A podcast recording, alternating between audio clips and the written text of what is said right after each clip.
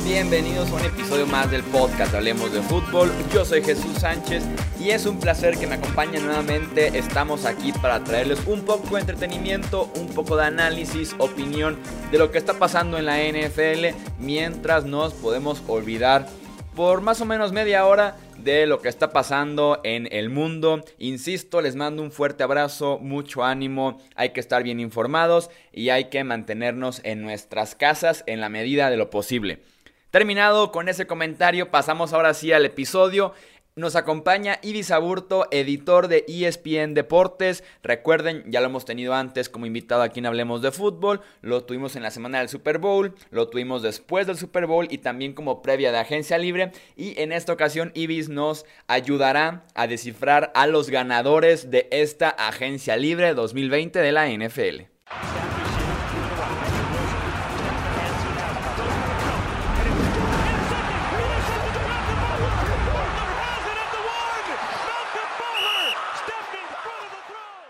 Vamos a platicar, como les decía, de los ganadores de esta agencia libre. Tenemos equipos, tenemos jugadores en específicos y tenemos hasta divisiones para hablar entre los ganadores. Y como les platicaba, me acompaña nuevamente Ibis Aburto. Ibis, bienvenido otra vez aquí al podcast Hablemos de Fútbol.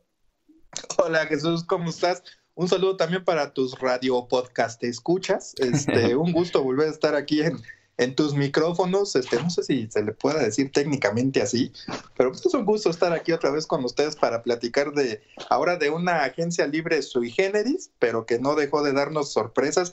De hecho, si me preguntas, yo creo que es de los últimos cinco años o quizás hasta diez, una de las agencias libres más entretenidas y movidas que hemos tenido. ¿eh?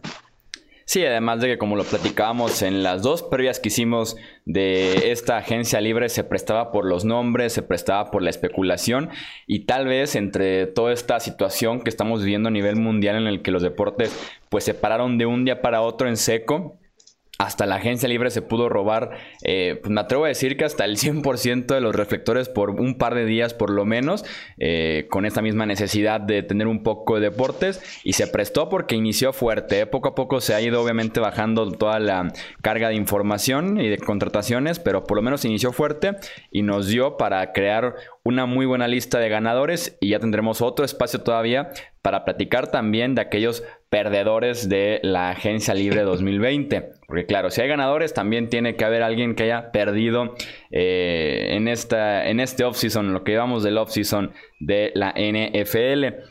Eh, iniciamos de una vez con esta lista de ganadores y el primero que aparece es Kyler Murray, el coreback de los Cardinals que es de los grandes beneficiados en este off-season en general. Recordemos que desde antes que fuera la agencia libre ya habían acordado un año más con el histórico Larry Fitzgerald de quedarse con los Cardinals. También habían extendido ya al tackle izquierdo DJ Humphries. En la agencia libre, ahora sí, etiquetan a Kenan Drake, el corredor que la rompió con Arizona el año pasado. Entonces, retienen a Kenan Drake por medio de la etiqueta de transición. Y claro, el cambio de DeAndre Hopkins, el robo también se le puede decir de DeAndre Hopkins, que tiene a Kyler Murray con un receptor número uno consolidado, que es tal vez hasta el mejor receptor que tenemos en la NFL y después de ser novato ofensivo del año mantienen a su alrededor el núcleo y además le traen a una estrella como Hopkins, un claro ganador Kyler Murray. Oye, pero si mencionas que es un robo, pues también si lo ves desde otra óptica es un regalo de Bill O'Brien, ¿no? El coach de los Texans, este porque realmente en primera no tendría ni por qué haberse deshecho, porque al parecer fue eso, ¿eh? deshacerse de, de, Andrew Hopkins, que pues por, mira, por muchos problemas que dentro del vestidor le hubiera podido dar a Bill O'Brien o, alguna rencilla entre, entre ellos que, hubiera, de Andrew Hopkins siempre se ha mantenido con un, un perfil públicamente bajo y, y, nunca ha tenido problemas que yo recuerde así graves, ¿no? Entonces, pues si te está respondiendo el que para mí es como el quizá entre el segundo y tercer mejor receptor de la liga te está respondiendo en el campo, pues ahí déjalo. O sea, si tienes problemas con él, pues limítate nada más a lo profesional y ya lo demás, pues te alejas, ¿no? Mantienes tu, tu sana distancia, ¿no? Como ahora es este, la moda. Y, muy, bien aplicado ese comentario ahorita, ¿eh? claro, y, de, esa forma te evitas broncas personales, ¿no? Ese, eso es lo que se rumora ahí. cuando se rumoró eso, este, de Andrew Hopkins salió luego, luego a decir que no. Pero bueno, volviendo a, lo que significa el hecho de tener a, a Andrew Hopkins en Arizona, bueno, lo acabas de resumir todo muy bien. Simplemente el, el hecho de saber que puede hacer pareja con Larry Fitzgerald, que ya es un veterano, pero todavía roba la atención de las defensivas rivales, y el desarrollo que, que se le ve a Kyler Murray ya como coreback en la liga, este, en solo una temporada, pues sí, realmente sí lo pone en los cuernos de la luna. Sí, así es, y estoy de acuerdo contigo. Eh, haya hecho lo que ha hecho de Andre Hopkins en la parte personal de vestidor y demás, eh, aún así hay que pensársela demasiado para cambiar un jugador como él, y Arizona pues lo recibe con los brazos abiertos y se pueden beneficiar bastante de él desde este mismo año. Y claro, con la ofensiva de Cliff Kingsbury, que eh, si de por sí ilusionaba, si de por sí pintaba bastante bien eh, la temporada pasada, su primera apenas en la NFL, no me quiero ni imaginar lo que pueden hacer en este segundo año los Cardinals. Eh, tenemos como segundo ganador de esta agencia libre a los Broncos de Denver. Creo que existe un excelente valor en los cambios por veteranos en la NFL. Cada año lo explotan ciertos equipos. Obviamente los Pats tal vez son los más beneficiados de esos cambios. Eh, los Eagles, los Ravens y los Broncos también lo aprovecharon bien. Una cuarta ronda y una séptima ronda por el esquinero AJ Buye y el tackle defensivo Jurel Casey respectivamente. Si tienes el espacio para absorber sus contratos a cambio de ese talento, lo mejor es aprovecharlo y lo hicieron muy bien en Denver. Y le dan una inyección, como dices, de vitalidad y, talento a una defensiva que obviamente no es lo mismo que hace unos años cuando ganaron el Super Bowl 50, pero se mantiene como, pues, en general el equipo, insisto, no es lo mismo que hace unos años, pero la defensiva se mantiene a un nivel aceptable, ¿no? O sea, y, le das otra vez el apoyo a una ofensiva que no tiene un coreback, eh, digamos, franquicia, este, pues para que también puedan mover sus piezas acorde a lo que comentas este, del, tope salarial y todo esto, los, los posibles movimientos que puedan hacer en el draft y en agencia libre para cubrir ciertas posiciones, vaya, los Broncos van a tardar quizá uno o dos años más, pero si lo saben hacer con paciencia, pueden llegar, con movimientos como los que acabas de mencionar, pueden llegar a volver a ser contendientes este, serios. Sí, claro, la gran ventaja, como dices, del eh, contrato de novato para un quarterback, cómo pueden explotarlo en el resto de la franquicia.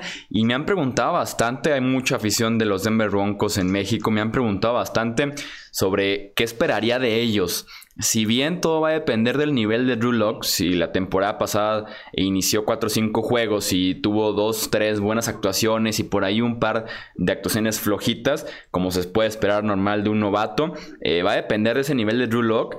Pero ahora sí que tú que conoces mejor que nadie ese oeste de la conferencia americana, ¿cómo verías a los Broncos? Porque además está el actual campeón, obviamente, y a unos Chargers que sin quarterback todavía, pero también se, se armaron bien. Pues son una incógnita, eh, como te lo comento, y, como lo es Drew Locke, no es lo mismo eh, ser un coreback novato y que no se espere nada de ti, a llegar a tu segundo año y pues ahora sí ser la pieza central de esa ofensiva, ¿no? Entonces mentalmente va a ser un año muy importante para Locke para demostrar que sí tiene los tamaños para ser el coreback de un equipo que tiene como meta el ser contendiente siempre a reserva de lo que puedan hacer todavía en el draft y de lo que puedan este, hacer después de, del reclutamiento con algunos huecos que ellos consideren que deban reforzar, yo creo que los, los Broncos, eh, insisto, quizá no este año, pero si saben hacer los movimientos correctos en 2021, pues sí puedan ser, este, puedan volver a pelear por un lugar en playoffs, ¿no? Eh, todo está en cómo sepa manejar John Elway eh, sus piezas, que no crea que nada más porque un coreback es bueno y él fue coreback, como ha sucedido este, en años recientes, pues ya este, con eso contratar a algún veterano y va a decir, con esto tengo. No, o sea, hay que también reforzar las áreas defensivas, hay que darle armas al coreback veterano o de casa que tengas, pues para poder hacer las cosas bien. Desde ahí empieza todo. Y me parece que si ya John Elway no aprendió con la lección de Joe Flaco, difícilmente este, tendrá otra oportunidad para, para volver a colocar a los Broncos como el equipo contendiente que, han sido durante décadas. Sí, sería en ese sentido encontrar finalmente al primer gran coreback después de que Peyton Manning eh, les ganara un Super Bowl y optara ya después por el retiro. Eh, tenemos también entre los ganadores, que tal vez es el equipo más sonado, el equipo de moda en este offseason, los Tampa Bay Buccaneers. Y me encantó cómo lo planteaste eh, antes de que le diéramos al botón de grabar. Así que te dejo la pista para que repitas lo que me dijiste sobre Tampa Babies. Oye, este, eso es un engaño, Chuy. Pensé que me habías grabado y ahí voy otra vez. Pues vale, pues, a ver si me sale igual, ¿eh? Venga. No, este, lo que platicábamos antes de, de, grabar el podcast era, este, pues algo muy, muy particular, ¿no? no obviamente la contratación como tal es importante, pues estamos hablando de Tom Brady. Spoiler alert, pues ya hablamos de Tom Brady, ¿no? Otra vez. Entonces, eh, estás, pero, pero no nada más es Tom Brady, es el, el coreback que para muchos es el mejor de la historia, para otros es, está entre los dos mejores de la historia, o sea, estás hablando de una figura de tamaño eh, gigantesco en la historia de la liga lo que implica para los Buccaneers como equipo, y no nada más para los Bucaneros, para su afición, para todo el entorno de, la ciudad de Tampa, el tener a un, jugador como Tom Brady en la ciudad. Eh, publicamos, si me permites el comercial, este, un texto en ESPN Deportes sobre el impacto que tendrían varios movimientos eh, en, estas primeras semanas de la agencia libre. El de Tom Brady yo lo puse como el principal, digamos, un, impacto positivo, y lo, y lo eh, comparaba con lo sucedido en dos, en dos este, ocasiones en años pasados, eh, con corebacks de talla también relevante. Lo que sucedió en 1993 y 94 con Joe Montana, cuando lo cambian los 49 a Kansas City, y el impacto que tuvo en Kansas City en los Chiefs. En ese entonces Kansas City tenía una muy buena defensiva, yo creo que estaba entre las mejores cinco de la liga, con jugadores como Derrick Thomas, Neil Smith, eh, Dan Dale Carter, el esquinero que, repuntó pero tuvo una carrera muy breve, pero bueno, era muy bueno. Entonces tenían muchas áreas cubiertas a la defensiva y, una y esa defensiva era temible. Su ofensiva era la que era eh, promedio, caminaba, decía, anotaba y todo, pero no espantaba a nadie. Entonces llega Joe Montana, llega Marcus Allen, pero en, particular la presencia de Joe Montana potencializa a esa ofensiva porque simplemente la motivación hizo jugar a esa, a, esa, a esa unidad pues a su máximo nivel. Eh, le comentaba yo a Chuy, es como si nos pusieran a cualquiera de los periodistas que cubrimos NFL aquí en México a escribir al lado de Peter King o de o de platicar, este, tener un programa con Rich Eisen este, y figuras de ese tamaño, pues te motiva, ¿no? Y sacas lo mejor de ti y, y, haces lo mejor posible tu trabajo. Entonces, esa, esa, esa ofensiva de Kansas City simplemente fue muy buena por la motivación que inyectó Joe Montana en ese equipo. Y años después, eh, también ponía yo a Peyton Manning como, como ejemplo en sus últimos juegos, en su última temporada con los Broncos de Denver. ¿Por qué? Porque sí, obviamente Manning ya técnicamente pues tenía deficiencias notables, ya se le quedaban los pases muy cortos, soltaba los famosos bolillazos, como decimos aquí en México, ya no salían con esa espiral perfecta a la que nos acostumbró durante muchos años, y lo sientan, eh, lo sienta Gary Kubiak, juega Brock Osweiler, empieza muy bien este, ganando tres partidos, se eh, titubea perdiendo dos este, después, gana uno más, pero en la última semana de ese calendario regular, en 2015, si no mal recuerdo, este, estaban peleando todavía el título divisional con Kansas City.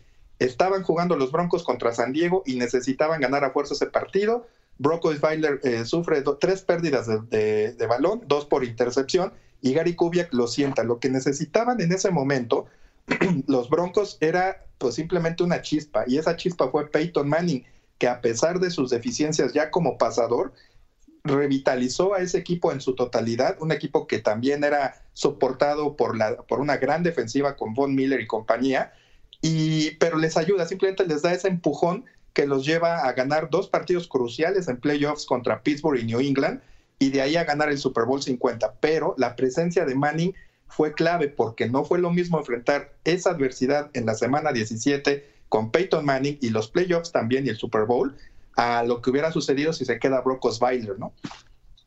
Sí, claro, era, es, un envío anímico, es tener confianza de decir, está otra vez Peyton Manning, la figura de Peyton Manning aquí con nosotros en el campo. Me acuerdo que empezó a trabajar bien el juego por tierra, la línea ofensiva, la defensiva. Muy de acuerdo contigo en ese aspecto. Y sí, ¿cuántas personas eh, pueden eh, alimentarse justamente esa confianza de ese mismo nivel que tiene todavía Tom Brady y hacer una muy buena temporada 2020 y todo por una buena contratación?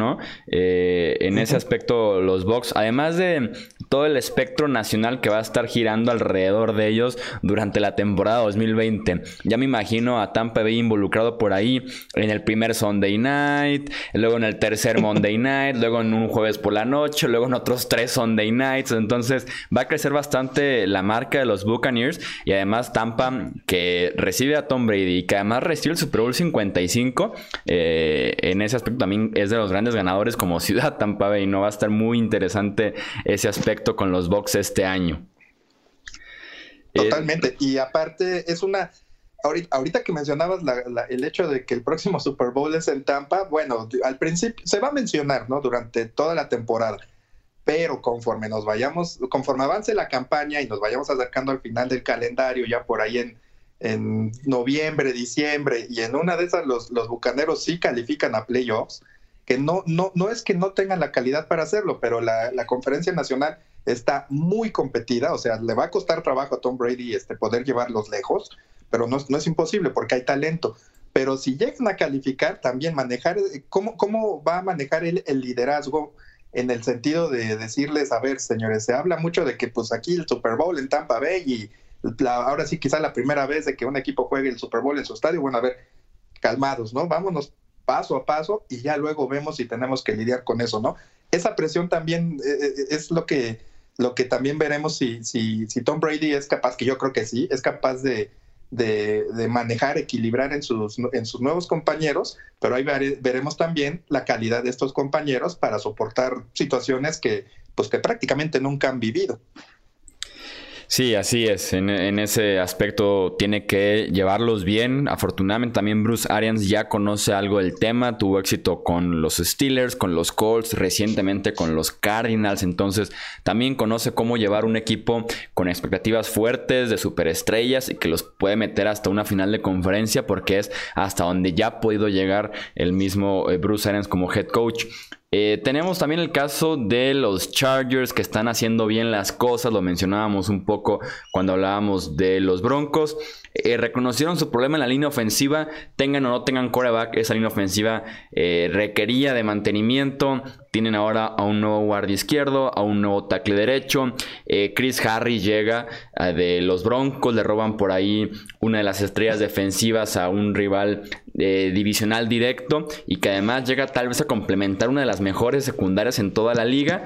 Y ni se diga el hecho de que extendieron a Austin Eckler, etiquetaron a Hunter Henry Henry. Entonces está todo puesto para que el coreback que juegue para los Chargers en 2020 esté muy bien arropado en ofensiva y en defensiva. Es la silla ideal tal vez ahorita eh, de las que quedan abiertas en la NFL. Oye, eh, los Chargers empezaron a hacer bien las cosas, este, a lo mejor es lo último que han hecho, pero con eso como que ratificaron que hacen las cosas bien desde el momento en el que no cambiaron su logo a lo loco y este y nada más le dieron ahí un rediseño que les quedó muy bonito con un replanteamiento en el tono del color azul, o sea, bien, los, los cargadores si algo han hecho durante toda su historia es es darle importancia a su imagen y eso para mí también es un plus. Bueno, pasando de las excentricidades a lo que mencionabas, totalmente de acuerdo. tan, es buen equipo, eh, bueno, es que también estamos acostumbrados a, tomar a los Chargers como siempre como favoritos a un lugar en playoffs, como favoritos incluso a ganar la conferencia americana. Por algo siempre se caen lesiones, pues mala suerte, este, lo que como lo quieran llamar, pero siempre están allí. Y como mencionas, esta no es la excepción.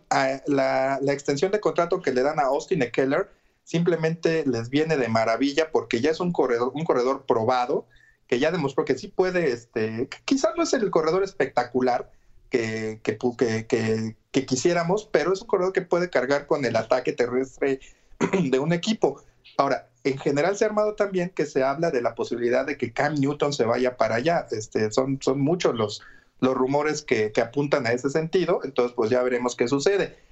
La opción de Tyrod Taylor no me parece mala, quizá no sea un coreback este, también pues de mucho renombre y al nivel de Cam Newton en cuanto a estadísticas, este, pues pedigrí y todo lo que ya sabemos, pero creo que si se le da la confianza, el voto de confianza lo puede hacer bien y con una línea ofensiva que lo sepa proteger, como, como con las contrataciones que mencionabas, lo pueden hacer también, como, como Brian Bulaga, que este, es una de las de los eh, eh, jugadores nuevos que llega a, los Chargers, este, el, ayuda de Hunter, Hunter Henry, y todas estas contrataciones que le pueden dar opciones y seguridad para, para hacer bien el trabajo a Taylor. Si llega Cam Newton, bueno, pues será un plus y ya veremos qué sucede con este equipo al final de cuentas en, la, en el calendario regular. Pero de entrada luce bien como su uniforme. Sí, no, y pudieran ser hasta doble ganador porque se pudieran robar los reflectores de la ciudad de Los Ángeles, ¿eh? Si, si los Rams los estaban ya arrollando en ese aspecto entre lo divertido de Sean McVay, eh, las estrellas de Jared Goff, Todd Gurley, eh, llegar a un Super Bowl y demás, estaban dejando a los Chargers atrás. En una de esas se voltea un poco la tortilla y ahora son los Chargers el equipo fuerte en la ciudad de Los Ángeles y es momento de ellos ahora mandar ese mensaje eh, finalmente desde que llegaron a, a Los Ángeles, ¿no? Sí, les dejaron la vara muy alta, ¿no? O sea, hay que llegar a un Super Bowl y, probablemente ganarlo también para superar a los Rams.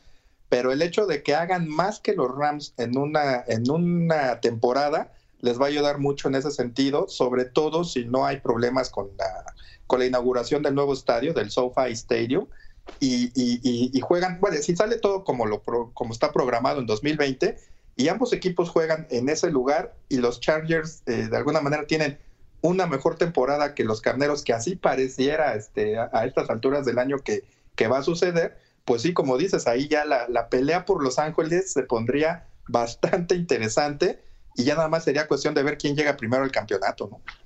Sí, así es, ver quién le puede dar a esta ciudad que está acostumbrada eh, a ganar. O sea, que es una ciudad que vive de títulos y por algo tiene las franquicias más ganadoras o de las más ganadoras en cada uno de, los deportes. Y también yo estoy a favor 100% de Cam Newton en los Chargers. Me parecería una pieza eh, súper interesante. Me intriga verlo en esa ofensiva, eh, pero sí me encantaría ver a Cam Newton con el uniforme nuevo de los Chargers.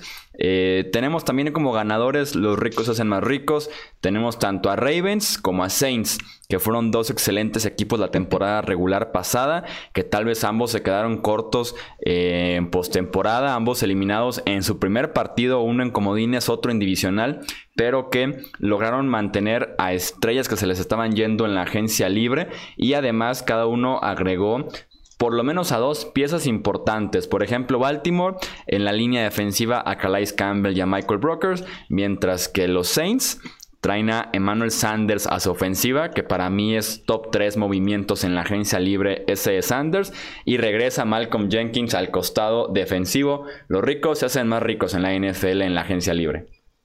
Oye, pues también, como, como dicen por ahí, dinero llama dinero, ¿no? Así es. Totalmente, sí. O sea, los Santos son un equipo igual, acostumbrado a, estar ya en la pelea. Este, ya se acuerda de los Santos de los 70s, 80s, que pues eran un hazme reír de la liga. Eso, ese es el, el, impacto que ha tenido Drew Brees en ese equipo. Simplemente cambiarles el rostro y hacerlos contendientes perennes, ¿no? En ese aspecto, como bien lo comentas, este, la llegada de Manuel Sanders, eh, eh, y como que creo que tú vas a estar de acuerdo conmigo, como que ha estado volando bajo el radar. No, no se le dio mucho énfasis en los análisis de los primeros días de la agencia libre. Y para mí, no, hay que recordar un punto. Estuvo, llegó en un cambio a San Francisco a media temporada de los Broncos de Denver, este, donde, donde la ofensiva pues era más equilibrada, eh, dependían más de, del juego, bueno, dependiendo un poquito más del juego aéreo de lo que San Francisco en su esquema, ¿no? San Francisco sabemos es un equipo físicamente dominante a la defensiva y en la línea ofensiva y por eso corren mucho. Este, entonces los receptores son quizá un poco menos relevantes, pero hay, hay, hay talento y el hecho de que le des a Jimmy Garapolo la opción de tener a Divo, a Divo, eh, Divo Samuel se llama, si no, sí, Divo Samuel Divo Samuel, eh, que es un, un, perdón, un receptor rápido, este, y tener a Manuel Sanders y tener a George Kittle como ala cerrada y tener a tus corredores, o sea, le estás dando armas para simplemente, aunque tú corras mucho, pues tener a la defensiva expectante de con quién te puedes, con quién te tendrás que ir a cubrir, ¿no? Para mí, Manuel Sanders es también una de las mejores contrataciones en la agencia libre simplemente por eso, porque le da a Jimmy Garoppolo la, la posibilidad de hacer mil cosas con esa defensiva, aunque esa, perdón, con ese ataque, aunque esa ofensiva eh, tenga como base el ataque terrestre. Y este, y por el otro lado, pues sí, Baltimore, eh, hablando de eh, estoy hablando de San Francisco, discúlpame, estoy hablando de Drew Brees. Ya me fui por otro lado. Este, estaba diciéndome lo que tenía con, con, San Francisco y lo que le ofrece a, a Drew Brees con también pues algo muy similar, pero con una ofensiva más explosiva con, con Michael Thomas este, de un lado, este, Emmanuel Sanders del otro, Alvin Kamara atrás y todo lo que sabemos que puede hacer Drew Brees con el balón una vez que lo lanza, ¿no? Todo lo que dije de San Francisco, traduzcanlo ahora con los Santos. Y de Baltimore, este, pues como dices, la una defensiva muy buena, simplemente se hace mejor con Calais Campbell. Ya no, no le sumes más, ¿no? O sea, esa defensiva está diseñada para frenar hasta el más pintado, en la conferencia americana sobre todo. Sí, así es. Una, a mí una estadística que me encantó de los Saints la temporada pasada, me encantó en el sentido de me sorprende y claramente Sanders va a corregir esa parte. Eh, hubo una diferencia de 119 recepciones entre el receptor número 1 y el receptor número 2 de los Saints la temporada pasada. 119 recepciones. Obviamente el récord en la, NFL. Y me queda claro que con Sanders no debería pasar e, eso entre la distancia entre Michael Thomas y el segundo eh, mejor en la ofensiva de Nueva Orleans. Porque Sanders es explosivo, es productivo, es veterano, conoce de todas, todas ya en la NFL. No por nada lleva tres Super Bowls con tres equipos diferentes. Entonces, eh, es realmente impresionante lo, lo, que, lo, que, lo que puede ofrecer Sanders como veterano, pues en cualquier vestidor y en cualquier ofensiva. Eh, y para cerrar, dime, dime. Disculpa, discúlpame que te interrumpa rapidísimo. Y es que en ese sentido, evitas eh, o vas a evitar que haya mucho desgaste para Thomas y que haya también mucho desgaste para, para los corredores, a los que Drew Brees suele usar mucho como válvula de escape, ¿no? O sea, ya, ya también le robas la, atención de los defensivos, ya no se tienen que centrar nada más en un receptor la mayor parte del tiempo, ya tienen que fijarse en dos, entonces eso te abre las opciones, ¿no? Este, pero, pero sí, repartes un poquito más la carga de trabajo y el desgaste físico y permites que, que Michael Thomas pues te dure un poquito más, ¿no? Y para cerrar tenemos al último ganador que es la división este de la conferencia americana. Eh, obviamente los Pats perdieron a Tom Brady, es muy sabido eso y si no lo saben, realmente llevan ustedes cuarentena pero no solo de estar en su casa, sino también de medios de comunicación. Eh, que puede ser muy sano también. Sí, no, sería, una, sería algo sano, pero sí sería una cuarentena total para no saber que Tom Brady ya no está con los Pats. Eh, y también varias piezas importantes de la defensiva. Mientras que Bills, Jets y Dolphins, entre que todos tienen a quarterbacks baratos y rosters no tan talentosos, abrieron la chequera en la agencia libre, incluso por medio de cambios, y reforzaron bastante sus líneas. En Las Vegas no estaba tan apretada la apuesta de quién gana el este de la americana desde 2009 que recordemos es la temporada en la que Brady está regresando después de desgarrarse el ligamento anterior cruzado de la rodilla en 2008. Eh, actualmente están los Pats más 100, con los Bills respirándoles muy cerca en más 140, pero el simple hecho de que los Pats estén más 100 significa que son, si bien tienen los, mejores odds en Las Vegas, no son como tal favoritos para ganar esa división. Está cerrada, no hay apuesta segura y es por eso que finalmente el este gana en esta agencia libre y ven de cerca a los Pats, de lo más cerca que los han visto de verdad en años, en décadas y quién sabe hasta desde el siglo pasado. Totalmente. Y, ahí digo, una, una cuestión, aunque no son claros favoritos, no dejan de ser hasta hoy este, favoritos, ¿no? Y eso te habla también del peso que tiene Bill Belichick en, pues en la NFL como, como, tal, ¿no? Como coach. Ahora, este, así como los delfines abrían siempre su, su champán y brindaban este, cada vez que caía el último invicto, bueno, yo me imagino que los Bills, los delfines y los Jets han de haber armado una super fiesta ahora que se fue Tom Brady y, y, bueno, brindaron yo creo que durante tres días seguidos porque pues se les fue por lo menos el 50% del dolor de cabeza anual que tendrían que, que enfrentar cada año con los Patriotas, ¿no? Obviamente las posibilidades ahora son pues abiertas para cualquiera para ganar esa, esa división y, insisto, a reserva de los movimientos que hagan en, en el draft y, y, después de eso en la agencia libre para llenar algunos huecos, pues sí parece que esa división debe ser de los Bills, sobre todo por lo que hicieron el año pasado. Sí, así es. Sí, son justos eh, segundos ahí en las apuestas porque sí deben de lucir bien este año. Además llega este Dix, hacen dos, tres firmas más en la defensiva en la agencia libre y como dices, te dice bastante de que los Pats sigan como eh, punteros en las apuestas en ese aspecto del respeto y que se merece y que se ha ganado Belichick como entrenador de hacer mucho eh, con poco a veces, ¿no? Entonces va a ser muy interesante este la AFC, pero sí, se quitan un peso gigante de encima de los demás equipos. No, totalmente. Y pues ya veremos este, en ese aspecto, este, ya platicaremos también de, los Patriots y el impacto que tiene el haber perdido a, Tom Brady y a otras piezas, como mencionabas hace unos segundos, este, también a la defensiva. Pero pues bueno, ya veremos también Bill Belichick, que conociéndolo, no creo que no tenga un plan para trabajar sin, sin Tom Brady. O sea, yo creo que se preparó durante algunos años ya para lo que está a punto de vivir.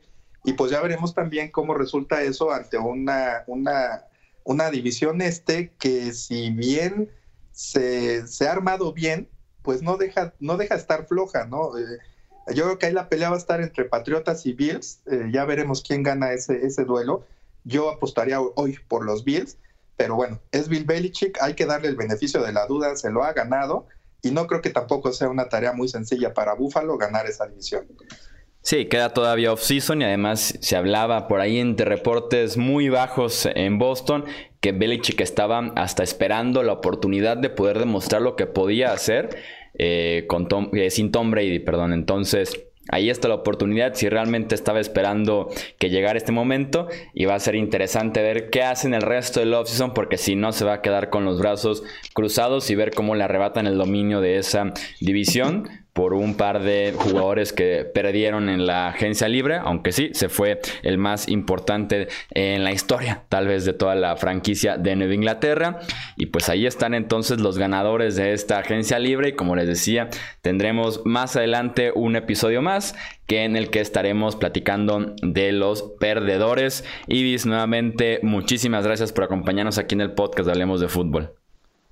No, no, al contrario, mil disculpas por el lapsus este, de Manuel Sanders. Es para que vean cómo me gusta el estilo de juego de los 49, nada más. Me clavé mucho en eso, pero este, no, no, no, ya sabes que siempre es un gusto platicar contigo y con tus amigos de, este, de fútbol americano y pues ahora sí que siempre agradecidos por la invitación. Un placer que nos acompañe Ibis y sí, el próximo episodio que subamos estaremos analizando a los perdedores de la agencia libre con todo y que no nos gusta ponernos negativos en Hablemos de Fútbol, pero hay equipos que lo intentaron, pero al parecer no lo pudieron lograr en esta agencia libre, entonces tenemos que incluirlos en la columna de perdedores. Nuevamente decirles que les mando un fuerte abrazo, cuídense mucho, estén muy al pendientes de toda la información, lávense las manos mucho, eh, cuando terminen vuélvanselas a lavar por si acaso y ya saben, quédense en casa, manténganse sanos y salvos. Un abrazo para ustedes. Mucho ánimo para toda su familia y nos estaremos escuchando en los próximos episodios del podcast de Hablemos de Fútbol, así como también el canal de YouTube, el canal de Twitch y claro las redes sociales porque en este mundo del universo de la NFL tenemos que seguir informando, informando e informando y analizando lo que pasa en el día a día de esta bella pero muy bella liga. Yo soy Jesús Sánchez y eso es todo por este episodio.